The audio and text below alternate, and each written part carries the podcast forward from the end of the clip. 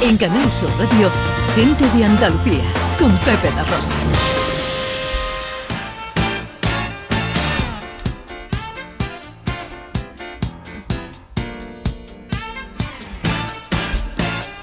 Tiempo para la inclusión, tiempo para la accesibilidad con Beatriz García Reyes, consultora de accesibilidad en Everyone Consultores. Hoy nos traes a la sección unas jornadas de inclusión social en las artes escénicas y en la música. Vea, ¿por qué? Pues mira, el Instituto Nacional de Artes Escénicas y de la Música, junto con otras instituciones, ha organizado la decimoquinta edición de la jornada sobre inclusión social y la mm, educación en las artes escénicas y en la música, que han tenido como sede principal el Palacio de Congreso de Cádiz. Pero también se han podido asistir a espectáculos en el Gran Teatro Falla y en el Teatro del Títere de la Tía Norica. Este encuentro, eh, ¿qué es lo que reivindica? Pues el derecho de acceso y de participación en la cultura de una manera igualitaria para todos los ciudadanos. Y entre los objetivos de esta edición está el fomentar la tolerancia y la convivencia a través del arte. Las jornadas de inclusión social en las artes escénicas y en la música han tenido un programa súper amplio de actividades con unos contenidos muy interesantes y para hablar de todo ello tenemos con nosotros a Inés Enciso, que es la directora artística de esta jornada. Y tenemos que decir que Inés, bueno, tiene un currículum que, que, echa para atrás, ¿no? Es, directora artística y gestora cultural y asesora de inclusión y accesibilidad en el Centro Dramático Nacional. Es creadora del festival Una Mirada Diferente que, que, este festival tiene como objetivo mejorar la visibilidad y la participación activa de creadores con discapacidad en el marco profesional de las artes escénicas y de hecho fue galardonado por el premio Plena Inclusión en 2015 y por el premio especial de la Unión de Actores de Teatro. También fue responsable del, casting y coach de interpretación de la película Campeones de, Javier Fesser. Em, después tiene un proyecto súper bonito eh, con el equipo de neurología del Hospital Infantil Niño Jesús que se llama Yo Cuento y es medalla de oro de la Cruz Roja Española por su compromiso social con las personas con discapacidad. A todo esto tiene una charla text que yo la vi hace mucho tiempo y me encantó. ¿Qué es una charla, una charla TED? Pues mira, las charlas TED eh, son unas charlas en las que hay profesionales de diferentes tipologías. Lo, mismo hay de, para personas con discapacidad que de coaching, de economía. Y entonces, pues hacen un speech eh, ante un montón de gente y son como muy dinámicos y, para que los vea todo el mundo. Lo puedes ver en directo, lo puedes ver online. Yo lo recomiendo que lo vean. Se llama Cambiar la mirada hacia las discapacidades de las artes escénicas. Y, en, este, en esta charla eh, mm, nos, hace recapacitar sobre por qué nos cuenta tanto relacionarnos con la discapacidad funcional. buena pregunta, buena, buena reflexión. Eh, Inés, buenos días. Buenos días, muchas gracias por la invitación. No, gracias a ti por acompañarnos y por aceptar nuestra invitación. Eh, cuéntanos qué son para ti las artes escénicas inclusivas y por qué decides dedicarte profesionalmente a ellas. Pues mira, en, el año 2009 nació mi hijo Mateo, eh, que nació con una severa discapacidad y entonces a partir de ahí inevitablemente surgieron muchas preguntas de muchos tipos, ¿no? Pero también como yo llevaba mucho tiempo trabajando como gestora cultural, pues empecé a preguntarme, eh, pues qué pasaría si el día de mañana Mateo quisiera ser actor o director o, simplemente si quisiera ir al teatro o al cine como espectador. Empecé también a preguntarme por qué no veía en los patios de butacas a personas con discapacidad y sobre todo por qué no los veía encima de los escenarios, ¿no? Entonces, a partir de ahí, eh, pues empecé a, investigar, empecé a ser consciente de que, de que ese acceso a la cultura, a la formación artística, etcétera, está muy muy mal regulado para las personas con discapacidad y entonces, bueno, pues decidí que mm, lo que pudiera aportar desde mi prisma profesional para, para mejorar y garantizar eso, que al final es un derecho, ese acceso a la cultura, pues que me iba a dedicar a ello. Em, el lema que habéis escogido este año para la jornada es espacio para la identidad, ¿verdad? ¿Qué habéis querido transmitir y, y qué ha consistido el programa de actividades de la jornada? Bueno, decidimos que se titulara Espacios para la Identidad porque al final la construcción de la identidad es algo básico para, para, la convivencia de la sociedad en general, pero también para esta creación igualitaria que, que nosotros pretendemos, ¿no? Porque la cultura es un lugar que nos permite reflexionar, nos permite visibilizar aparte de la sociedad que es muy invisible, y nos permite también crear referentes para que, sobre todo para que nuestros niños y jóvenes no puedan crecer en la libertad de, poder em, desarrollarse identitariamente con lo que más se identifique.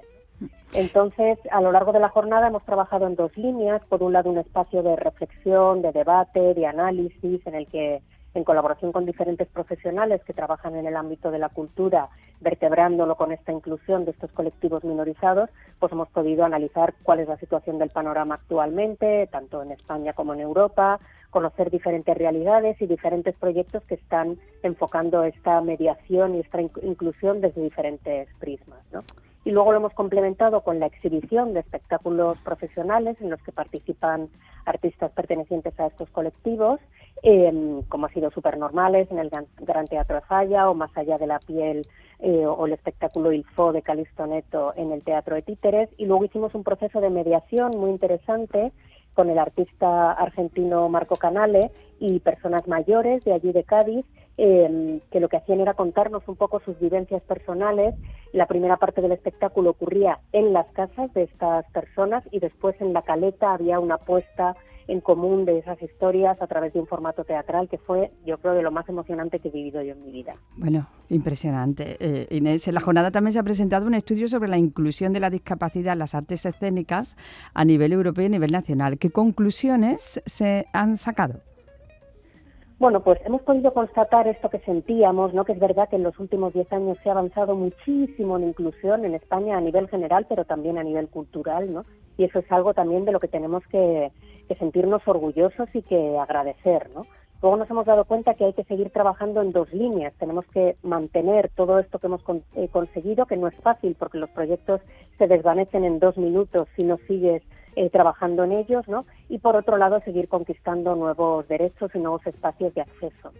Eh, es verdad que a nivel europeo podemos decir con orgullo que somos uno de los países más avanzados a nivel de inclusión cultural, eh, pero bueno, todavía sigue siendo muy inusual en muchos espacios culturales, sobre todo en ciudades más pequeñas, esta mm. participación activa. Entonces, bueno, pues vamos a seguir trabajando en colaboración con la red de teatros para, para que otros espacios y otras ciudades también se puedan ir abriendo a esta inclusión. Claro. Y también se ha presentado la ponencia había, una rampa y daba acceso al fastidio, ¿no? Con la que se pretendía revisar cómo las instituciones culturales vienen practicando la accesibilidad. Eh, ¿Con qué os habéis encontrado? Bueno, yo creo que fue una charla muy interesante porque muchas veces en los espacios culturales pensamos que con poner una rampa en la entrada ya somos accesibles, ¿no? Y al final la participación de las personas con discapacidad como espectadores tiene mucho que ver con el sentimiento de pertenencia, que son espacios que les han dado la espalda durante tantísimos años que no basta con que pongamos una rampa, ¿no? Tenemos que eh, hacerles conscientes de que eso es un espacio que les pertenece por derecho y que pueden participar en igualdad de condiciones con, con el resto del público, ¿no? Pero que para eso nos queda un trabajo muy grande por hacer que no es solamente, como digo, poner una rampa o un bucle de inducción magnética o un intérprete en lengua como tantas otras cosas, ¿no? Mm, este claro. Mm. Otro tema... Era, fue muy interesante escucharla a ella, ¿no? Decir cómo muchas veces ha podido acceder físicamente a los espacios, pero una vez dentro se ha dado cuenta de que, de que todo el resto de cosas no estaban adaptados para que ella estuviera allí. Otro tema, Inés, casi tabú es la sexualidad, ¿no? En las personas con discapacidad. ¿Lo habéis incluido en la programación de las jornadas? Sí, eh, el espectáculo principal, que era Supernormales, que es una producción del Centro Dramático Nacional, tiene como eje del debate eso, ¿no? Esto que percibimos siempre a las personas con discapacidad como asexuadas y asexuales, ¿no? Entonces, eh, reivindicar que, que, pueden disfrutar plenamente de, su sexualidad em, eh, a través de un espectáculo escénico tan potente y tan irreverente como fue Supernormales, que además el aplauso que vivimos en el Teatro Falla cuando terminó la función eh, fue una cosa abrumadora. Salió todo el equipo de allí llorando, emocionados, diciendo que, nunca habían vivido algo así. Y yo creo que ha sido un espectáculo que se ha ayudado mucho a ese cambio de mirada, ¿no? A, poder percibir no solo la sexualidad, sino la percepción de la discapacidad, que muchas veces también pensamos que son ángeles o, seres inspiracionales, ¿no? Por, por la de barreras que superan, ¿no? Y poder aterrizarlo y, percibirles como seres humanos al final, con sus contradicciones, con sus derechos, con sus eh, limitaciones, como los tenemos todos, ¿no? Pues yo creo que ha sido muy, muy especial mm. para todos los que hemos vivido en Cádiz estos días. Inés Enciso es la directora artística de estas jornadas de inclusión social en las artes escénicas y en la música. Te agradezco mucho que nos hayas cogido el teléfono y te felicito por lo que hacéis. Eh, en fin, hay queda mucho por hacer todavía, pero bueno, este es el camino sin duda. Un beso enorme. Muchísimas gracias, gracias, un abrazo. No puedo creer que es verdad. Apunte rápido, hoy es el Día Mundial del Ictus. Exactamente, mira, eh, el ictus es la primera causa de discapacidad. ¿Vale? La primera, sí. Y la primera causa de muerte en las mujeres y la segunda en los hombres. Entonces, mm, hay unos estudios que dicen que es que el 25% de la población española vamos a sufrir un ictus. Entonces, bueno, mm, se difunde mucho cuáles son las em, las llamaditas de atención que tienen, ¿no? Antes que, de que se produzca, que bueno, que se te puede paralizar un poquito medio lado, que empiezas a hablar mal, que estemos muy atentos porque es muy importante el tiempo de reacción. Vea, muchas gracias. Recuérdanos dónde ampliamos toda la información de cuánto hablamos aquí en tu espacio. Pues en las redes sociales de Everyone Consultores y en el antiguo Twitter, arroba BGD.